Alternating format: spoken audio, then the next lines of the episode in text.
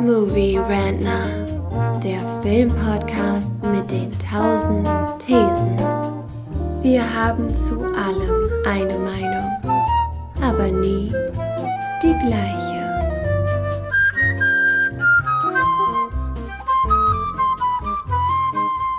Frührentner, der Podcast, in dem wir über aktuelle Filme, Serien und Streaming-Events reden. Es war jetzt in letzter Zeit ein bisschen stiller auf dem Kanal. In nächster Zeit wird wieder ein bisschen mehr hier los sein.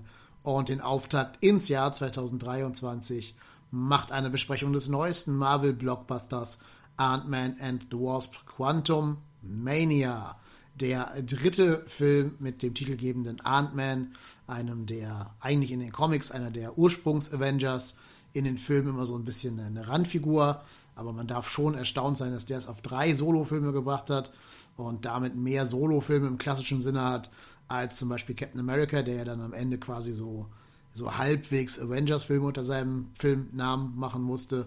Da ist man schon überrascht. Zwei Filme mehr als Black Widow, drei Filme mehr als der Hulk. Also es ist schon interessant, dass dieser Charakter so viel Movie-Time bekommt.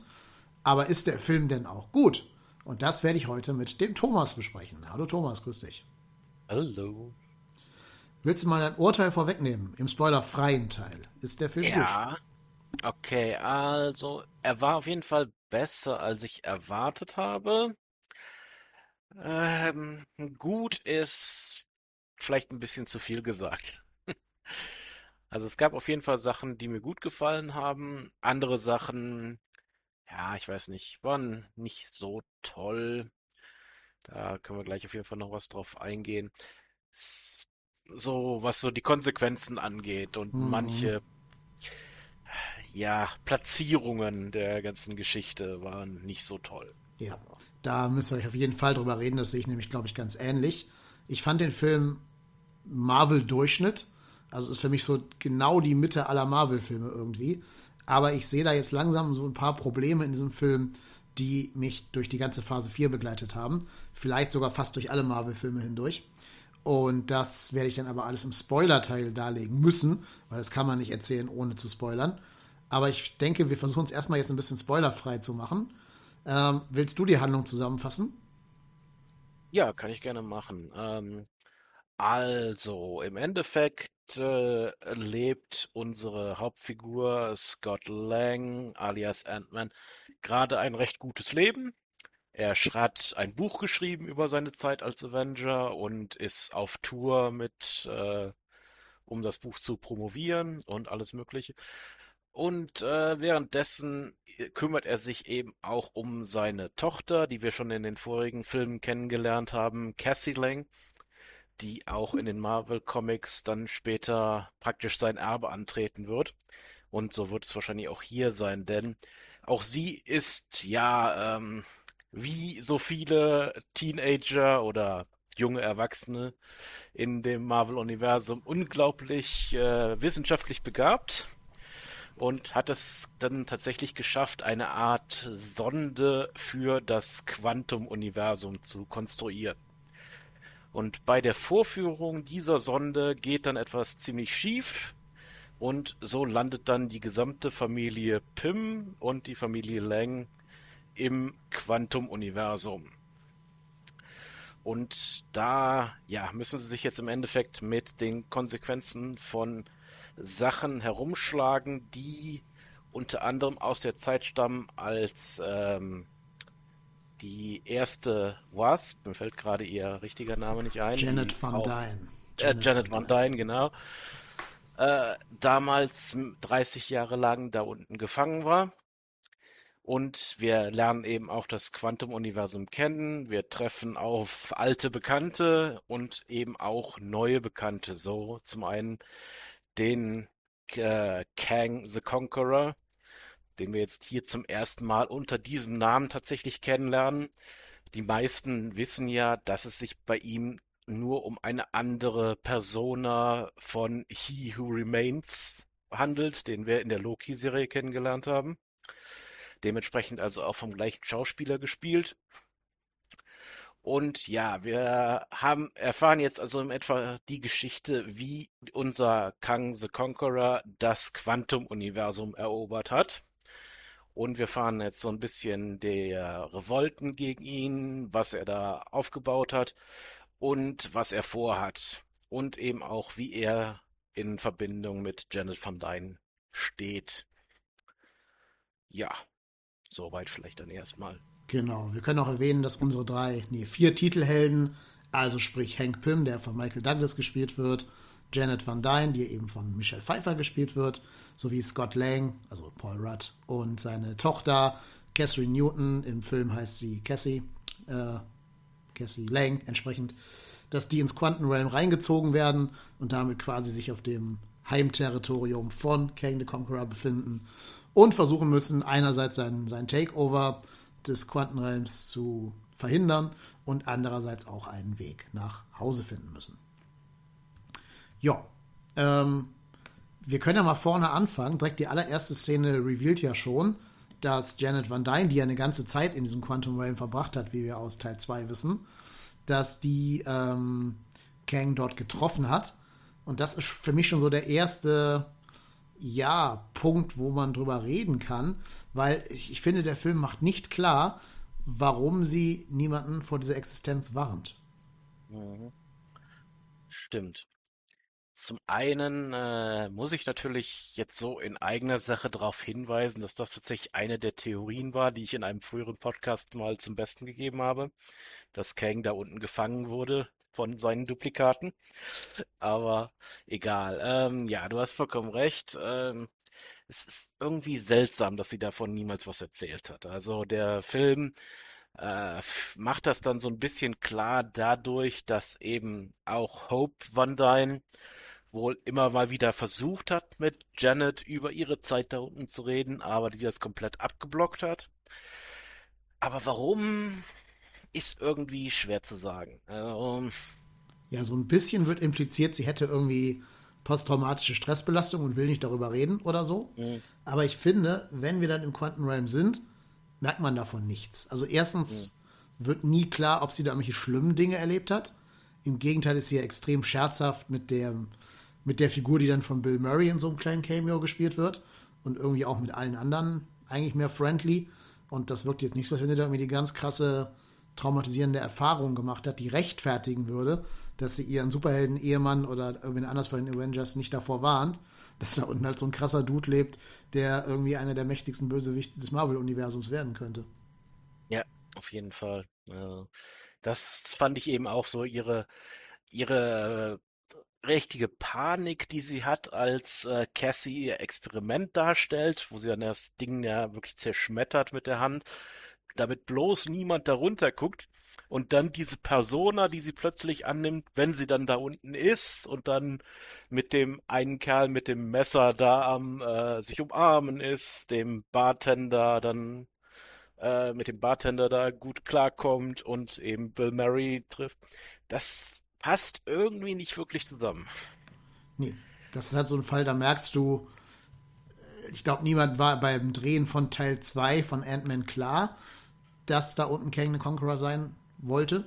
Und jetzt haben sie sich auch nicht richtig Gedanken darüber machen wollen, warum sie es keinem erzählt. Und haben einfach gedacht, okay, let's wing it. Das erklären wir einfach nicht. Das ist dann so ein bisschen dieser, dieser fehlende Masterplan im, im MCU gerade. Man muss fairerweise sagen, den hatten sie auch bei Phase 1 bis 3 noch nicht. Also, dass zum Beispiel das Zepter von Lokan Infinity Stones ist auch ein Redcon unterm Strich. Mhm. Ne? Und genauso ist es ja auch ein Redcon, dass sie ja da schon auf King the Conqueror getroffen ist. Gerade weil ich auch der Meinung bin, in Teil 2 wurde gesagt, dass Quantum Realm sei quasi ein verlassener Ort, wo kein anderes Lebewesen ist.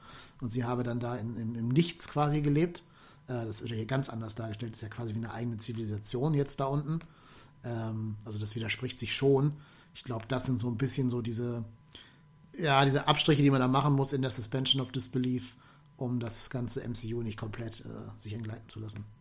Ja, also ich habe gesehen, es gab wohl tatsächlich eine Deleted Scene in Ant-Man 2, in der äh, Janet tatsächlich dann zu diesem Zeitpunkt, wo sie gerettet wird, dann äh, Hank davon erzählt, dass es wohl Städte und Zivilisationen da unten gibt. Aber das haben wir eben natürlich dann niemals auf der Leinwand gesehen, weil mhm. es eben deleted wurde. hm, ja, das macht das Ganze natürlich etwas schwierig. Das, ich verstehe dann immer nicht, warum ausgerechnet solche Szenen rausgeschnitten werden, weil die eigentlich ja eigentlich offensichtlich mögliche Möglichkeiten öffnen für die zukünftigen Sachen, die rauskommen. Also, macht für mich wenig Sinn, aber. Ja, und vor allen Dingen, Scott Lang selber hat ja auch eine gewisse Zeit im Quantum Realm verbracht, ne? Also die Zeit zwischen Ant-Man 2 und ähm, Endgame quasi. Also, warum ist dem das alles da unten nicht vertraut? Ja, wobei, äh, wenn ich mich recht erinnere, war das für ihn ja tatsächlich mehr so fünf Minuten oder sowas. Ne? Also er hat ja nicht die Echtzeit von fünf ja, Jahren da unten verbracht. Das schon, genau. Die Zeit läuft ja eh anders da unten, das erfahren wir ja. Ja, gut, so kann man es Was eben erklären, auch ne? wieder seltsam ist, weil das würde ja dann bedeuten, dass äh, Janet da unten also wahrscheinlich eher so 500 Jahre sich aufgehalten hat, statt die 30 Jahre, die sie wirklich weg war. Ne? Ja, also ich glaube, das kann man nur erklären mit, die Zeit läuft einfach überhaupt nicht in unseren Maßstäben und für jeden mhm. ist sie irgendwie anders. Also ich glaube, anders ja. kommt man da nicht weiter. Also Zeit existiert ja nicht, sagen sie. Ja, das, genau. Ja. Das ist auch die einzige Erklärung, wie Kang the Conqueror funktionieren kann. Weil die Ereignisse von Loki sind ja eigentlich erst nach Ant-Man 2. Das heißt, eigentlich kann er da gar nicht auf Michelle Pfeiffer getroffen sein, wenn er erst nach den Ereignissen von Loki verbannt wurde. Außer man sagt, da unten ist alles irgendwie time displaced und es gibt keine Zeit und Zeit klappt da eben ganz anders als bei uns. Dann klappt es wieder. Hm, äh, wo hast du das her, dass das nach Loki passiert ist? Das ist einfach die Logik. Also, er wird doch erst in Infinity War, wird doch Loki, Loki quasi dem Tod entkommen. Mhm. Und zu dem Zeitpunkt ist Janet schon da unten. Das ist ja schon irgendwann vor 20 Jahren passiert, dass sie da gestrandet ist oder so. Da waren die ja noch jung. Mhm. Ne? So, das heißt, die ganze Serie von Loki spielt ja wahrscheinlich zwischen, End, äh, zwischen Infinity War und Endgame. Mhm. Stimmt, das reicht. Also sie kann nicht vorher spielen, das geht nicht, weil Loki da noch also nicht wieder aus der Zeit entflohen ist. Mhm. Äh, das passiert ja erst in, in Endgame quasi. Also kann Loki auch erst nach Endgame stattfinden, die Serie. Mhm. Ne, weil da wird er erst aus der Zeit quasi rausgerissen, weil er schafft zu entkommen mit dem, mit dem Infinity Stone in diesem Zeitreise-Mambo-Jumbo, was sie in Endgame durchführen. Und am Ende existieren jetzt, also am Ende von der Loki-Serie, fangen ja erst die ganzen Kang-Varianten an zu existieren, weil Sylvie uh, The One Who Remains umbringt. Ja, ich hatte äh, bis jetzt eben tatsächlich gedacht, das wäre praktisch, dieser Kang wäre eben der übrig gebliebene von dem ersten multiversalen Krieg. Der eben dadurch, dass er da unten hingeschickt wurde, praktisch die Auswirkung, also das Auslöschen der anderen Varianten überlebt hat und dann eben jetzt erst dadurch, dass jetzt das Multiversum dann wieder existiert, existiert dann jetzt eben auch dann der Council of Kangs dann hinterher wieder. Ja, also da müsst ihr ein bisschen aufpassen wegen Spoiler-Territory, aber ja. die könnten dann noch den Verbannten nicht kennen, wenn der von früher verbannt wurde. Stimmt. Das ist auf jeden Fall ganz schön kompliziert. Das, das macht überhaupt keinen Sinn. Ich habe versucht, diese Story von Kang irgendwie zu rekonstruieren. Ich habe überlegt, ob ich da ein Video draus machen soll, aber es ist, es ist nicht rekonstruierbar. Also entweder weil sich Marvel da selber keine Gedanken drüber gemacht hat oder uns das noch nicht mitteilen möchte, wie genau das mit Kang alles funktioniert. Aber ähm, man soll da, glaube ich, auch nicht zu sehr drüber nachdenken, habe ich das Gefühl. Ich glaube, wir überdenken das jetzt schon wahrscheinlich zu viel. Wahrscheinlich. Ja. Aber lass uns mal versuchen, erstmal noch im spoilerfreien Teil zu bleiben. Das, was du gerade mhm. angedeutet hast, machen wir dann im Spoiler-Teil. Da gehört es, glaube ich, eher hin. Ähm, ja. Ich habe gerade in meiner Aufzählung vergessen, Hope van Dyne zu erwähnen. Gespielt von ähm, der Dame aus Lost. Jetzt habe ich gerade ihren Namen vergessen, verdammt. Äh, äh, Evangeline Lilly, genau, richtig. Ja. Danke für den, für den Input, genau. Ähm, ich habe vergessen, sie zu erwähnen bei den vier Helden, fünf Helden, die da runtergehen. Was daran liegt, dass sie für mich in diesem Film ein Non-Charakter ist. Ja. Das ist tatsächlich so. Also, das ist natürlich auch so ein bisschen das ganze Problem. Jetzt haben wir eine komplette Familie von Leuten, die alle dieselben Fähigkeiten haben. Das ist irgendwie ein bisschen Overkill, ne? Ja, also ich meine auch gehört zu haben, dass mit der Schauspielerin da so ein bisschen Fallout gewesen sei, weil die wahrscheinlich auch irgendwie, also sich wohl anscheinend so ein bisschen impfkritisch geäußert haben soll. Also auch so ein bisschen wie die Shuri-Schauspielerin. äh, dass man da vielleicht deswegen auch die so ein bisschen gesidelined hat jetzt für diesen Film. Aber der Titel Ant-Man and the Wasp ist eigentlich eine, eine Lüge, wenn man es auf Janet, äh, Quatsch, auf Hope und auf Scott bezieht. Es klappt nur dann, wenn man glaubt, damit wären Hank und Jan gemeint. Dann macht es mehr Sinn. Ja. Sonst hätte das eher Ant-Man and Stinger sein mm, sollen. Genau. Hätte ich auch gedacht, dass vielleicht am Ende das so dir quasi in den Endcredits passiert, dass dann das Wasp durchgestrichen wird und dann das Stinger steht. Aber sie kriegt ja nicht mal diesen Namen im, in der Serie, im Film. Deswegen, ja. Ja, und ansonsten jetzt äh, wieder schwer darüber ohne Spoiler zu reden, aber ich fand nochmal schön, dass zum Beispiel Michael Douglas äh, nochmal so, so einen schönen letzten Auftritt als Held hat. Der ist ja auch schon 80, der Mann, also ja. er wird nicht mehr ganz so viel drehen können, wahrscheinlich gesundheitlich demnächst. Der hat noch eine coole Szene am Ende, die ein paar Ameisen involviert, ohne jetzt zu viel verraten zu wollen. Fand ich cool. Ich finde, dass Michelle Pfeiffer den Film zu großen Teilen trägt, weil sie einfach eine super gute Schauspielerin ist, ähm, die hier nochmal vom Leder lassen darf auf ihre auch schon etwas älteren Tage. Äh, das fand ich gut. Ich finde Scott Lang, also Paul Rudd, äh, ist ein super Typ, den sehe ich total gerne. Hat mir auch gut gefallen. Ich fand auch witzig, dass sie so ein bisschen mit seinen vorher gespielten Rollen spielt, spielen. Also er spielt ja früher immer so ein Romantic Lead in so leichtherzigen Komödien, die ja gerne in dieser Ich-Erzähler-Perspektive äh, erzählt werden. Hello, this is me. This is a normal day in my life. You're probably wondering what I'm doing. So fängt ja der Film quasi an. Ne? Yep. Und endet ja auch ein bisschen so. Das fand ich nochmal witzig, dass wir das so ein bisschen aufgegriffen haben. Außerdem ähm, ist ja auch so ein kleiner Insider-Gag, dass der echte Scott Lang dieses Buch promotet hat, was, äh, also der echte Paul Rudd hat das Buch promotet, was ähm, Scott Lang geschrieben hat. Äh, das soll auch im echten Leben jetzt erscheinen, tatsächlich, dieses Buch. Also da hat Marvel sich so einen kleinen PR-Stunt erlaubt quasi. Ist ganz witzig. Ja, und ansonsten, was man noch erwähnen kann, glaube ich, spoilerfrei. Ich fand, dass der Film unheimlich hässlich aussieht. Ich finde dieses CGI bei Marvel überhaupt nicht schön. Es ist so ein Klatsch, ein Matsch, ein, ein bunter Farbklecks, als wenn so ein, so ein Toddler, so ein Kind, seinen Malfarbkasten irgendwie ausschüttet in der, im Waschbecken. Ähm, und diese ganze Welt da unten, dieses ganze Quantum Realm, da hätte man ja so richtig schön mal kreativ werden können, auch mit den Konzepten spielen können, was oben und was unten ist, weil es gibt ja keine Schwerkraft und so. Schaffen sie für mich überhaupt nicht. Äh, das sieht wie eine komplett computergenerierte, generische Welt aus. Und also sie wollen ja auch so ein bisschen Star Wars sein, so Aufbegehren gegen ein böses Empire und so weiter. Aber Star Wars, der, der erste Star Wars ist weiß ich nicht, locker 50 Jahre alt oder, oder 45 oder so. Und der sah einfach schon realistischer für eine fremde Welt aus, als das das Quantum Realm tut. Einfach weil du bei Star Wars immer das Gefühl hast, die Leute leben in dieser Welt. Also diese komische Hütte da, wo Aunt, ähm, Aunt Beru und Onkel Owen drin wohnen, die sieht einfach aus, als wenn da wirklich Menschen drin wohnen würden. Man hat sofort ein Gefühl, dass diese die Sand People eine äh, Kultur hätten und so also die Tuskens, dass die eine Kultur hätten. Und das sehe ich hier überhaupt nicht. Also hier werden so witzige Charakterdesigns aufeinander geworfen, aber es gibt jeden auch nur einmal, also auch keine, ich sage mal jetzt in Anführungsstrichen, Stämme oder Familien oder sowas. Dann hast du halt den witzigen Typen, der aussieht wie ein Brokkoli, den witzigen Typen, der aussieht wie eine Schreibtischlampe, den witzigen Typen, der aussieht wie so ein Wackelpudding. Aber das ist für mich alles keine echte organische Welt. Mhm. Ja, stimmt auf jeden Fall. Also so kam es mir eben auch wirklich nicht vor. Also, wie du eben genau sagst, es gibt genau eine Person mit einem gewissen Aussehen. Aber es gibt keine Völker, keine Zivilisationen, aus denen die stammen würden. Das, außer natürlich, ich weiß nicht, vielleicht ist das so angelegt.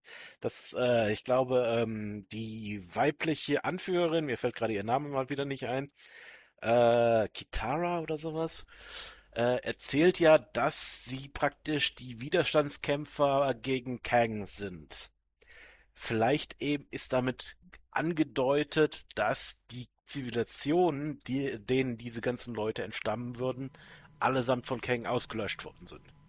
Ja. Dass sie praktisch der Rest sind. Also mir wäre fast lieber, dass das so wäre, weil dann auch mal so, so ein bisschen Kang mehr Kontur bekommen würde.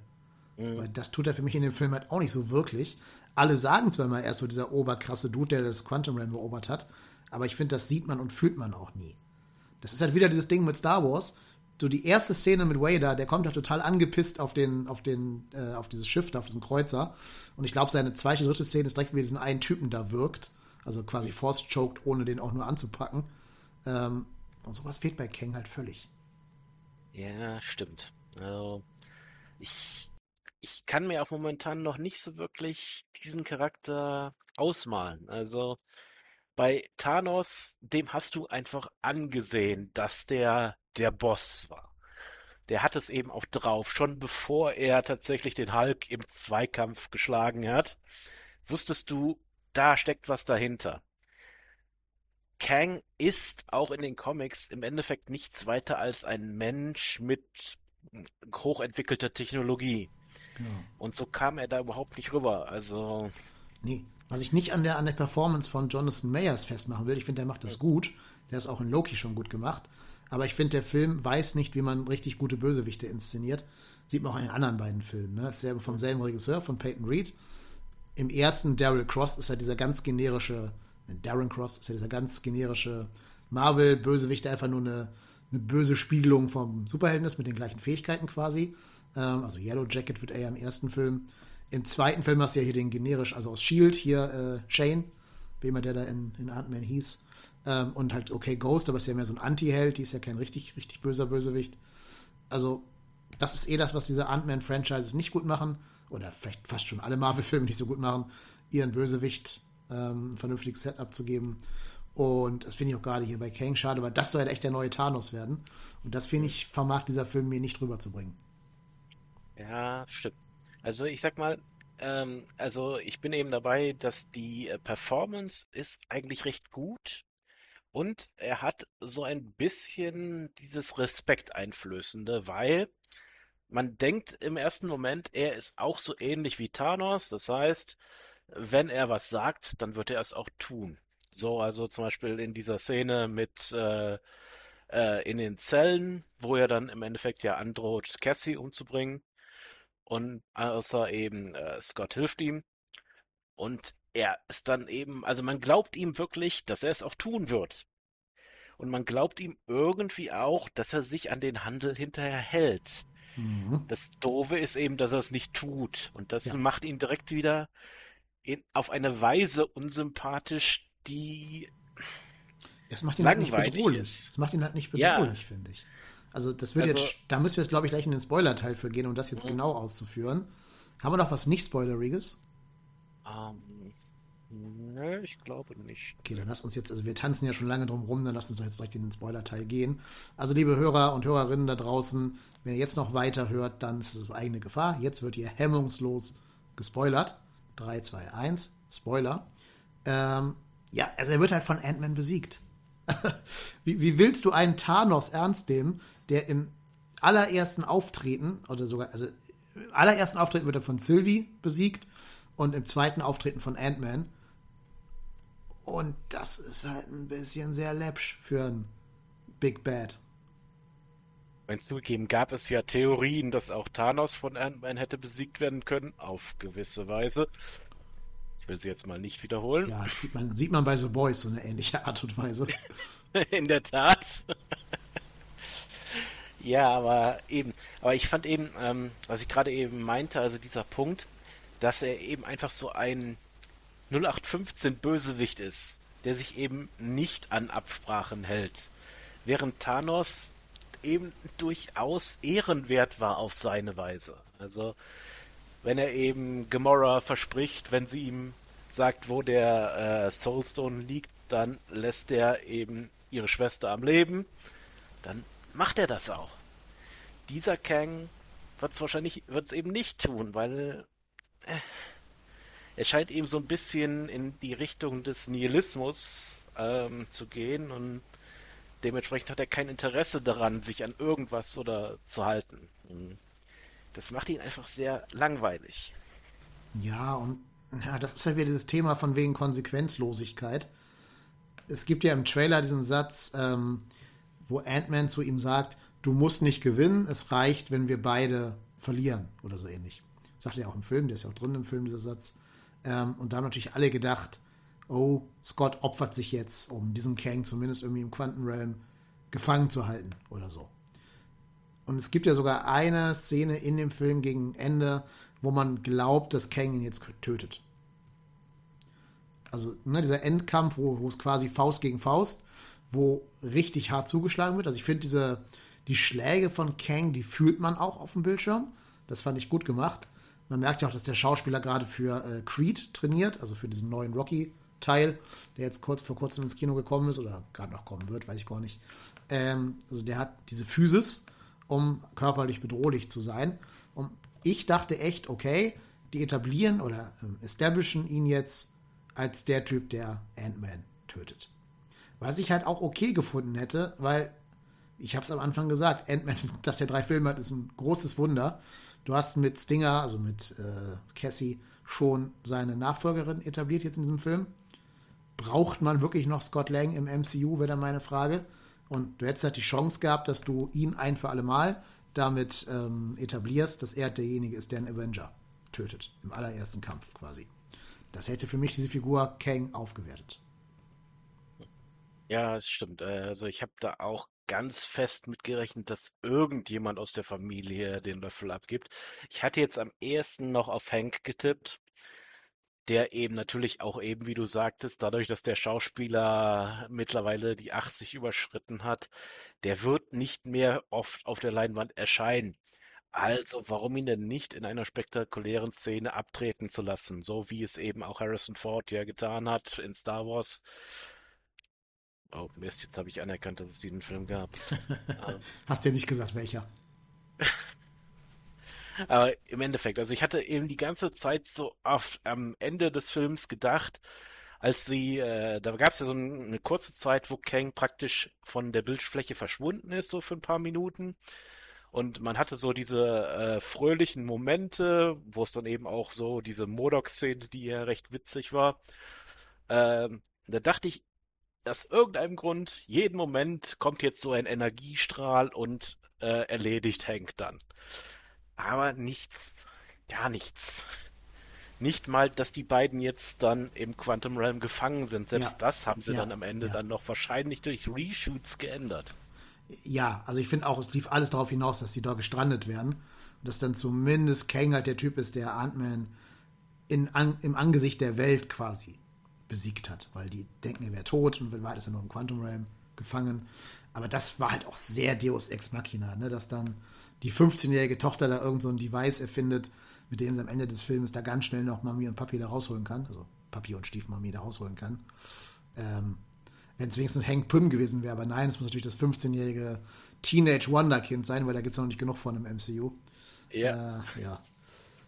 Fand ich schwach. Das war für mich, das ist, diese, das ist halt diese Marvel-Konsequenzlosigkeit, die ich meine. So, ähm, am Ende, du brauchst, der Film wurde als der große Auftakt von Phase 5 angeteasert. Aber du musst den eigentlich nicht gucken. Dieser Kang wird ja besiegt und zumindest scheinbar auch, dass er stirbt am Ende. Das wird nicht so ganz confirmed, aber es scheint dahin zu gehen. Ähm, gut, am Ende gibt es dann diese Nachcredit-Szene mit dem Council of Kang wo irgendwie so 500 Kangs da aufeinandertreffen und so. Ja, okay. Aber du musst den Film eigentlich nicht sehen, um den Handlungen von Phase 5 folgen zu können, weil eigentlich passiert nichts, was am Status quo irgendwas geändert hätte, außer dass halt die Tochter jetzt auch ein Superheld ist. Hurra. Ähm, ja, das ist das Einzige, was irgendwie sich für das Gesamtuniversum verändert hat. Und das ähm, ist halt ganz genau dieses Ding, was ich meine mit Konsequenzlosigkeit wenn man schon wie Marvel serielles Erzählen promotet, ja, dann macht's doch bitte so, dass man auch jede Folge davon gucken muss. Ja, auf jeden Fall. Ich meine, sicherlich würde es vielleicht eben dann auch wieder Leute geben, die sagen, ah, wenn ich jetzt alles davon gucken muss, da habe ich jetzt auch keinen Bock drauf. Ich möchte mindestens die Story verstehen, auch wenn ich jetzt nicht die ganzen zehn Filme vorher gesehen habe. Kann man vielleicht auch verstehen, aber ich würde dir da auch zustimmen. Als Fan dieses ganzen Universums will ich ja auch alles davon sehen. Dementsprechend sollten für mich Sachen auf jeden Fall auch Konsequenzen haben. Ja. Und ja, gerade eben mit dem Council of Kang, da bin ich sowieso jetzt so ein bisschen, ah, ich weiß nicht, das fühlt sich irgendwie ja ein bisschen billig an. Ich weiß es nicht. Wie soll man da jetzt überhaupt mit arbeiten dann in der Zukunft, weil ähm, im Endeffekt ist doch dann die einzige Möglichkeit, Kang endgültig zu besiegen, ihn in der Vergangenheit umzubringen. Also praktisch das zu machen, was sie äh, bei Thanos nicht machen wollten. Also in seine Vergangenheit zu äh, reisen und ihn als Baby umzubringen. Weil wie soll man sonst verhindern, dass sich einfach nur, wenn man zehn davon erledigt hat, die nächsten hundert da erscheinen? Hm. Also. Ja, dieses Council of Kang war für mich eine unangenehme Rick und Morty-Anspielung irgendwie. Da gibt es ja auch The Council of Ricks und einer der Schreiberlinge ist ja sogar von, von Rick und Morty abgeworben worden tatsächlich. Ähm, und das fühlt sich auch nicht an wie eine große Bedrohung, sondern ich finde, je mehr Kangs du onscreen siehst, umso mehr verwässerst du die Figur. Also dann gibt es halt hier irgendwie Pharao Kang und dann gibt es Gladiator Kang, es gibt Skrull Kang. Ich glaube, ich habe sogar Dr. Doom Kang da irgendwo zwischendrin entdeckt, meine ich zumindest. Also, das ist halt so, wie bei Barbie. Dann gibt es irgendwie Rollerskater Barbie und Eisverkäuferin Barbie und Model Barbie und so. Aber äh, ja, will man, dass Kang mit Barbie verglichen wird? Ich glaube es irgendwie nicht. Ich glaube, was du tun musst, ist, du musst die Sacred Timeline wiederherstellen. Du kannst ja auch sagen, dass der Conqueror Kang, also den, den wir jetzt als Ant-Man kennen, dass der irgendwie mit Scott und mit ähm, äh, Hope zusammen aus dem Quantum Realm irgendwie so als blinder Passagier fliehen konnte ganz am Ende, weil er vielleicht auch irgendwie schrumpfen konnte oder weiß der Geier was. Ähm, und dass er jetzt in der echten Welt ist und dass der jetzt hingeht und alle anderen Kangs tötet und dann der einzig überlebende Kang ist und dann halt dadurch der krasseste Typ wird, weil er alle anderen Kangs einzeln besiegt hat, sozusagen. Ähm, so kann man es vielleicht drehen, aber ich finde, darauf sollte diese Nachcredit-Szene halt nicht hin mit dem Council of Kangs, weil die eher so wirkt, dass jetzt alle, alle koordiniert angreifen wollen. Ja. Es ist das, ähm, ich meine, meine Kritik an diesem ganzen System basiert ja da auf einem dieser Tropen, die wir im, der, ja, im Schreiben generell haben, dieses Conservation of Ninjutsu, wird es ja bezeichnet. Das gleiche hatten wir in der Buffy-Serie damals, als diese Supervampire in der letzten Staffel aufgetaucht sind und einer von diesen Supervampiren Buffy fast umgebracht hat und hinterher dann eine ganze Armee von denen einer nach dem anderen umgelegt mhm. wird. Das ist eben also diese Theorie fürs Schreiben, dass ein Gegner die gleiche Kraft praktisch hat wie eine ganze Armee von Gegnern und dementsprechend also die Armee grundsätzlich immer schwächer wird, einzeln als der einzige. Und ich glaube, das wird hier ein Problem geben, weil Entweder ist dieser Council unbesiegbar oder er wird so schwach sein hinterher, dass es dann doch wieder keine große Herausforderung ist. Und, tja. Ja, und du hast ja recht, ne? Jeder von denen ist ein Zeitreisender. Also kann jeder immer auch zehnmal respawnen oder zumindest Varianten von sich respawnen. Genau. Ja. Es ist zwar jetzt mehr so ein DC-Ding in der Flash-Serie, dass sie ihre äh, Temporal Remnants dann einfach in Kämpfen hinzuziehen können, aber ich denke mal, das könnte auch hier funktionieren, ja. Ja, was halt sein kann, ist, vielleicht macht man das so, dass, also er kann, er kann ja nicht ähm, per Superkräften in der Zeit zurückverfolgen, hast du gerade ja schon gesagt, in der Zeit zurückreisen. Er braucht dafür ja auch Technologie. Die muss er ja auch irgendwo herhaben. Vielleicht braucht er dafür auch irgendeine Variante von Hank-Pym-Partikeln, von, von Pym-Partikeln, so heißen sie richtig dass man irgendwie sagt, wir zerstören alle PIM-Partikel im Multiverse, damit er keine, keine Zeitreisen mehr kann. Oder ja, wenn Marvel sich was trauen würde, kann man auch sagen, wir reisen in der Zeit zurück und verhindern, dass Pym jemals die PIM-Partikel erfindet und bringen damit ein paar Figuren aus dem Leben raus, sozusagen. Das traut sich Marvel hundertprozentig nicht. Aber ich, ich bin sehr gespannt, wie es jetzt weitergehen soll, weil ich, ich frage mich jetzt schon, ob jeder Film in Phase 5 jetzt immer nur sein wird, wir kämpfen gegen den King of the Week. Ja, das ist so meine Befürchtung so ein bisschen.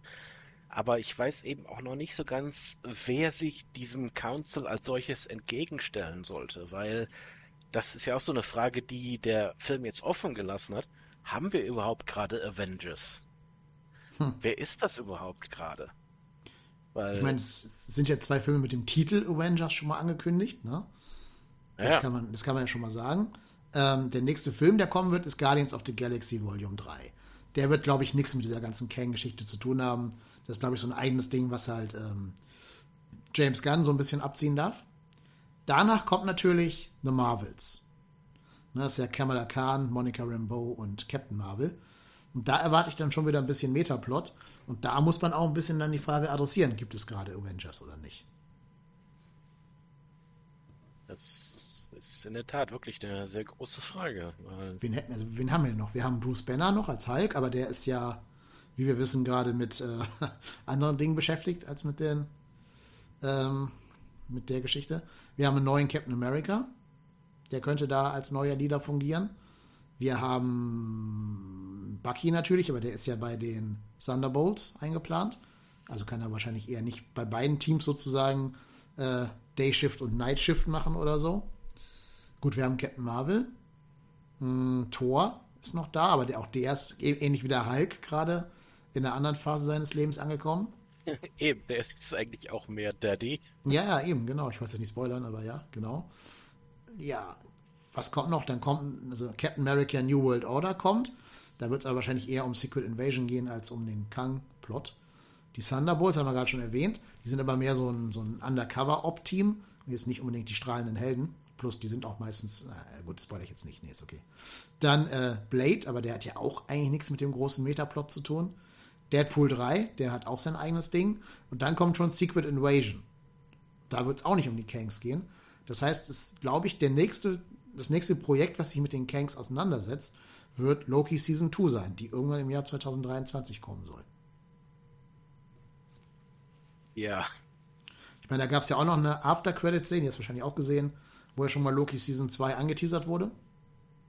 Da sieht man ja, dass Loki scheinbar gerade so ein ähm, so eine Mission hat, dass er zusammen mit Morbius Kangs jagt, verschiedene Inkursionen von, von äh, Kang jagt.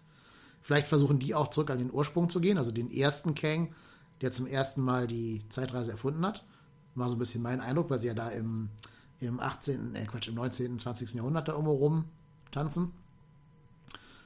Ja, aber ich weiß es nicht. Also, ich habe noch nicht so richtig Ahnung, wo Marvel mit seinem Universum hin will.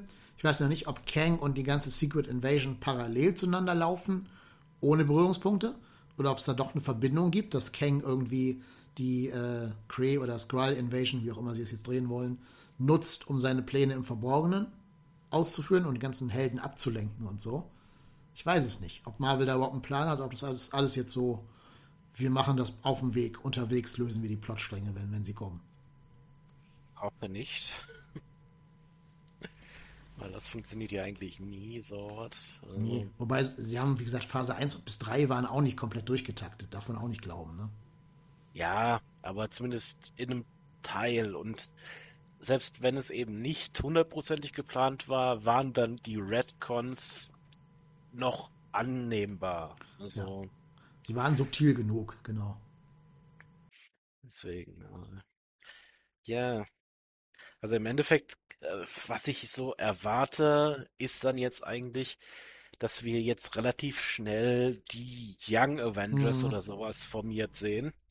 Weil, wer, wie, wie wir gerade eben in der Aufzählung gemerkt haben, wir haben nicht mehr viel, was sich dann so einem Council entgegensetzen könnte. Ja, also, wen, wen haben wir denn in den, in den Young Avengers Stand jetzt?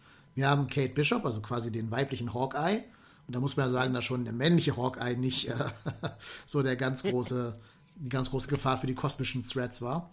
Wir hätten theoretisch die neue Black Widow, also Florence Pugh, aber die ist ja eher bei den Thunderbolts unterwegs. Dann haben wir Miss Marvel. Der kann man sagen, dass sie noch ein bisschen Potenzial hat, sich zu entwickeln zu einer mächtigen kosmischen Heldin, wenn sie vielleicht von der echten Captain Marvel angeleitet wird, also von Carol Danvers. Ähm, wir haben Monica Rambeau, wobei ich glaube, die ist eigentlich fast schon zu alt, um als Young Avenger durchzugehen. Wir hätten noch ähm, jetzt Stinger aus dem Ant-Man-Film. Wir hätten die neue Black Panther, die ja auch relativ jung noch ist, oder zumindest jung aussieht. Dann hätten wir noch ähm, Ironheart, Riri Williams. Ja, vielleicht Spider-Man, wenn man sagt, der wird wieder ins MCU geholt irgendwie. Das ist aber nichts bei, wo man als Kang groß Angst vor haben muss, ne? Also ich glaube so, dass die größten Gefahren, die wir momentan haben, sind in der Tat Captain Marvel und vielleicht Thor, wenn er sich dann doch dazu bequemt, mal zurückzukommen. Ja, also vielleicht machen sie so ein, so ein Age, Aging-Ding, dass die Tochter von Thor, also äh, Love ist sie doch, ne? Dass sie dann irgendwie erwachsen wird und Mjolnir schwingt oder immer wenn sie Mjolnir schwingt, ist sie erwachsen oder sowas. Und man könnte die beiden Kinder von Wanda ähm, aus irgendeinem Multiversum rausholen als Erwachsene. Mhm. Ja, aber das ist alles nichts, wo ich als Council of Kings die ganz große Angst vor hätte. Ja, eben. Also das ist in der Tat so. Hm.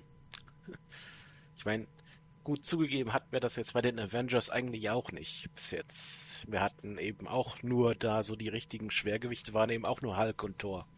So gesehen. Ja, und Captain Marvel, ne? Ja, also hinterher, ich dachte jetzt an die so, Zeit des ja. ersten Avengers. Ja, aber ich finde halt alleine Cap ist natürlich ohne richtig echte Superkräfte, nur mit diesem Serum, aber der ist ja schon irgendwie überlebensgroß, dieser Typ. Also alleine mhm. Kraft, Kraft Charisma und Kraft seiner, seiner puren Ikonografie ist der ja schon jemand, der vielleicht auch anderen dabei hilft, einfach die beste Version von sich selbst zu werden oder sowas. Mhm. Der ist ja der absolute Frontrunner der Avengers gewesen, auch wenn er nur ein Typ mit einem Schild und ein bisschen Muckis ist, so. Ist ja ein bisschen wie Batman quasi, ne? Also auch keine so richtig definierten Superkräfte, aber schon irgendwie der krasseste Ficker, dem man auch zutraut, Superman zur Not auszunehmen, wenn es sein müsste. Und das fehlt aber auch. Also es ist bei allem Respekt halt auch Sam Wilson nicht. Der hat noch nicht dieses ikonografische, weil er noch keinen Solofilm hatte, der ihn irgendwie als solches darstellen würde. Das hat die Serie auch nicht getan, weil er in der Serie ja mehr ein Suchender war als ein Findender. Und mhm. da müsste das hinkommen, dass er so, also Kannst du dich erinnern? Ich glaube, das war in Civil War oder so. Ich weiß es nicht mehr. Diese Szene, wo Captain America alleine mit seiner Muskelkraft so einen Helikopter Kopter festhält, unten an den Kufen. Ja. So, diese, so eine Szene fehlt Sam Wilson noch. Vor allem, weil ich glaube, der hatte auch nie das Super Serum genommen. Auch in der Serie nicht, ne? Äh, richtig, genau. Ja. Das heißt, er ist ja, ja noch klar. einfach nur ein Typ. Ein Typ mit Flügeln. Mhm.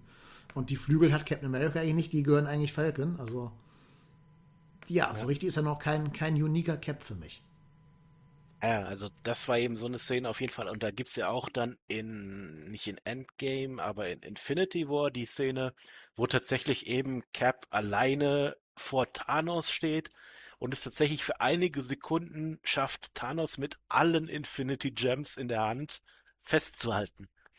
Wirklich nur ein paar Sekunden, aber dieser Gedanke alleine, dass dieser fast normale Mensch es durch Willenskraft schafft, diesen Monstrum da aufzuhalten, das ist eben einfach was, das hat keiner der momentan existierenden Helden. Und da siehst du ja sogar für einen kurzen Moment in Thanos Gesicht so ein bisschen Anerkennung aufflackern, für eine ganz ja. kurze Sekunde in dieser Szene. Ja, und das, also, ein Kang würde auch jetzt keine Anerkennung gegenüber Ant-Man haben, nur weil er ihn jetzt besiegt hat. Das fand ich übrigens auch eigentlich schade. Es gibt ja diese eine Szene, wo Ant-Man ähm, in diesen Storm of Possibilities gerät und dann so ganz viele tausende Versionen von sich selber wird. Und das wird ja so ein bisschen geschossen, als wäre er selber so eine Ameisenkolonie. Mhm. Ja? Ich finde eigentlich schade, dass sie das nicht für das Ende benutzt haben, als dann ja eigentlich Hank Pym mit diesen echten Ameisen da ankommt, dass man da einfach nicht diese tausend Scots benutzt, dass man irgendwie sagt, so, weißt du, Kang sagt, what are you going to do against me? You are just a human. Und dann sagt er irgendwie, yeah, but I'm Ant-Man. We come in, in the thousands oder sowas. Und dann kommen da alle Scott Langs und prügeln auf, auf Kang ein. Das hätte diese Figur Kang auch wieder aufgewertet, weil dann weißt du, du brauchst halt irgendwie eine Million Scott Langs, um den Typen zu besiegen und nicht nur den einen Dude. Hm, ja, gefällt mir. das wäre tatsächlich besser gewesen. Es war ja alles schon angelegt dafür. Und ich dachte, das würde auch passieren, aber Nee, leider nicht.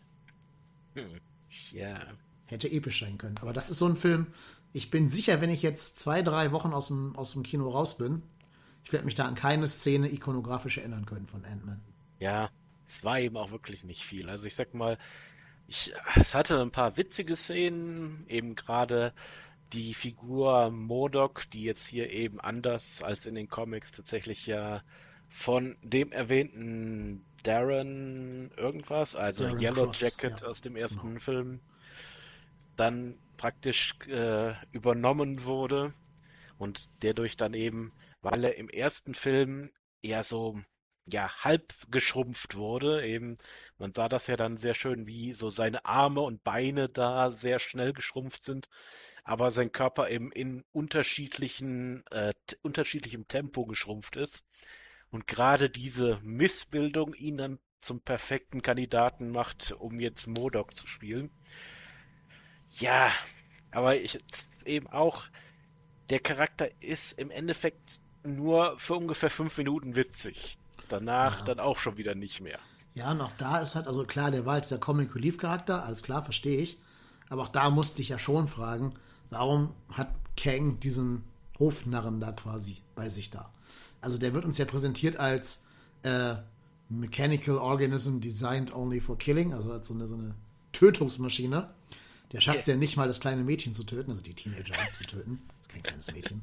Ähm, schafft er nicht mal. Und ist ja eigentlich eine Witzfigur.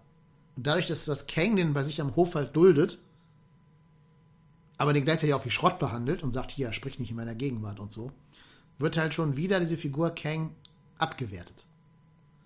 Da fände ich es halt echt cooler, wenn du irgendwie sagen würdest, ähm, er hat mich gefunden im Quantum Realm, ich war irgendwie in Anführungsstrichen verstümmelt durch diese Deformation, die du gerade beschrieben hast. Er hat mich aufgenommen, er war wie ein Vater zu mir. Das würde alles diese Figur wieder höher werten, als zu sagen, er ist wieder nur der Typ, der da irgendeinen so Hofnarren schlecht behandelt und sagt, halt die Klappe, wenn ich in der Nähe bin. Genau, genau das eben auch das, äh, was ja, was ich auch gerade wieder meinte. Er ist wieder so der absolut typische Bösewicht in dieser Rolle. Er hat keinerlei äh, Regard für seine Untergebenen. Die sind im Endeffekt einfach nur Müll oder äh, ja, wenn's, wenn sie Glück haben, sind sie nützliche Werkzeuge. Sowas hat man bei Thanos eben wirklich nicht. Thanos hat eben wirklich auch selbst seine Untergebenen eigentlich recht gut behandelt und hat sogar darum getrauert, als welche von denen draufgegangen sind. Ja. Gut, seine Tochter so hat er nicht ganz so toll behandelt, also Nebula. Ja, also äh, für seine Verhältnisse, sagen wir es mal so. Aber zum Beispiel, als eben äh, Tony ihm ja mitgeteilt hat, hier, dass Ebony Moore drauf, äh, draufgegangen ist, da war er durchaus eigentlich bedrückt darüber, dass das passiert ist.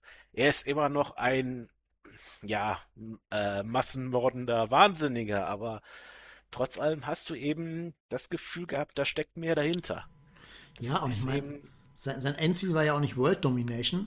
Sein Endziel war ja eigentlich, ich will, dass die Menschheit überlebt, indem ich halt die Ressourcen, äh, halt, also die, die Verbraucher der Ressourcen halbiere, damit die Ressourcen länger reichen. Das kann man ja sogar als eine Form des, des altruistischen Ziels definieren, wenn man möchte.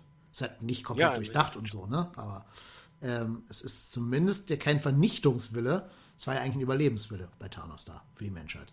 Und Kang ist jetzt wieder so ein generischer, alles erobern, alles erobern. Ja, eben. Also ich meine, zugegeben, was will man von jemandem erwarten, der sich das Pseudonym The Conqueror gibt, aber. Ja, ich meine, gut, so ähm, wird er wahrscheinlich genannt. Aber auch da, also ich weiß gar nicht so ganz genau, was jetzt sein. Also er will das ganze Quantum Realm besiegen oder, oder erobern. Ja, okay. Aber er will doch eigentlich nach Hause. Er will eigentlich raus aus dem Quantum Realm. Und da frage ich mich, also, ja, warum braucht er vorher die Eroberung des ganzen Dings? Ja, das äh, sagt er ja tatsächlich. Also es ist ja wohl so, dass er im Endeffekt im Quantum Realm sich eine Armee zusammengebastelt hat. Und die wollte er eigentlich auch mitnehmen. Nur ist die dann eben von einem äh, ziemlich großen Scott Lang dann mehr oder weniger zertrampelt worden. Ja, aber auch wieder sowas, ne? Dann werden die Helden gefangen genommen und die überleben. Ach, das geht mir so auf den Keks, dieses Trope. Dass Helden immer erstmal nur eingesperrt werden, weil kein Bösewicht einfach sagt, ich bringe die jetzt auf der Stelle um, damit sie mir nachher nicht gefährlich werden können. Und natürlich können die Zellen geöffnet werden, indem da äh, der Kopf von so einem Roboter-Androiden-Typen dagegen gehalten wird, so ganz billig. Sowas wertet immer alles deine Bösewichte ab, wenn du die in diese in diese schlechter Evil Overlord-Klischees hineinschreibst. Ja, auf jeden Fall. Das ist schade. Das war unser erster richtiger Mainstream-Kontakt mit, mit äh, Kang. Ich weiß nicht, wie viele Leute Loki gesehen haben, die Serie. Selbst wenn wäre es ja ein anderer Kang tatsächlich. Das war jetzt hier das erste Mal, dass er quasi Full Power Kang ist. Und dafür, finde ich, haben sie den, den Ball dann doch eher fallen lassen. Ja, stimmt. Ich muss eben auch tatsächlich sagen, dass ich ihn als He Who Remains wesentlich interessanter fand. Mhm. Also, ja, da war ja auch kein Hau drauf, eben. ne? Da war ja quasi ja, nur eben. der Architekt aus Ma Matrix. Ähm, ja. Genau. Genau, das ist eben das, was äh, mag eben auch einfach mein persönlicher Geschmack sein, dass ich eben mehr die äh, Bösewichte mag, die ihre Ziele vernünftig erklären können, als den, der wie bescheuert rumschreit und Leute in die Luft jagt. Hm. Aber weiß nicht, ist irgendwie interessanter einfach zu sehen. Ja, und ich bleibe dabei, hätte er am Ende Scott Lang getötet in diesem Mann gegen Mann Faustkampf, wir würden ganz anders über diesen Film reden. Mhm. Dann hätte der auch nicht die Rotten-Wertung, die er jetzt hat auf Rotten Tomatoes. Das ist ja der zweitschlechteste bewertete Marvel-Film nach Eternals. Und Eternals war richtig, richtig schlecht. Hm. Verstehe ich nicht ganz. Also, ich hoffe, wir haben jetzt hier rausgearbeitet, dass der Hatred auch nicht komplett verdient ist, was auch gute Sachen in dem Film gab. Aber ich glaube, mit der Szene am Ende würden alle so, wow, what the fuck über diesen Film reden und den nicht zerreißen. Ja. Ja, also ich würde ich auf jeden Fall auch sagen, dass da schon zwischen Eternals und diesem Film schon sehr viel Platz noch ist. Ja, ja, ja, absolut. Ach, allein zwischen dem und irgendwie so Gurken wie Iron Man 2 und so müsste eigentlich Luft mhm. sein. Ja. Können wir ja irgendwann mal machen. Wir ranken alle 30 Marvel-Filme. Yay. Sind es wirklich nur noch 30? Ich weiß, ich weiß es nicht. Ich glaube um, um den Dreh rum. Ja. Naja, wenn ihr das hören wollt, dass wir alle 30 Marvel-Filme ranken, dann schreibt es mal in die YouTube-Kommentare. Das kann ich hier äh, versichert sagen, weil es hört ja eh keiner zu. Ja, weiß ich nicht. Haben wir noch irgendwas zu dem Film? Äh, nicht wirklich, nö. Ich würde sagen, man muss dafür echt nicht ins Kino gehen. Es reicht, den auf Disney Plus zu gucken in zwei Monaten, wann immer der da hinkommt. Äh, also die, keine Ahnung, 12 Euro da oder was immer das mit 3D kosten mag, kann man sich sparen. Ja. Also dafür waren mir auch einfach die Effekte nicht schön genug, um das im Kino jedem empfehlen zu würden. Da laufen gerade echt bessere Kinofilme als dieser. Und da würde ich lieber sagen, keine Ahnung, spart euer Geld und äh, geht in irgendeinen schönen Autorenfilm oder so. Ja, auf jeden Fall. Na gut, wir bleiben am Ball. Wir werden natürlich äh, auch alle anderen Marvel-Projekte, die noch kommen werden, für euch begleiten. Ich glaube, das kann ich an dieser Stelle schon versprechen, auch wenn wir da jetzt noch nicht drüber gesprochen haben. Wir melden uns bestimmt auch auf die eine oder andere Form wieder, wenn jetzt die neuen Star Wars-Projekte anlaufen. Und ich glaube, da könnt ihr in Zukunft jetzt wieder ein paar mehr Free-Rentner-Folgen erwarten, weil jetzt kommen ja die ganzen Streaming-Events. Ähm, ja, deswegen, wenn ihr es nicht verpassen wollt, drückt auf den Like- und Abonnieren-Button hier bei YouTube und dann nochmal auf die Glocke, um einzustellen, dass ihr alle, alle Benachrichtigungen bekommen wollt, weil YouTube da leider ein bisschen komisch ist, was das angeht. Und ich würde sagen, bleibt uns gewogen, schaltet gerne beim nächsten Mal wieder ein. Du bist Thomas, ich bin Dennis und wir verabschieden uns hiermit. Tschüss. Ciao. Also ich muss sagen, das war schon beinahe komisch. Ja, ja, die müssen aufpassen, sonst verlieren sie noch ihren schlechten Ruf.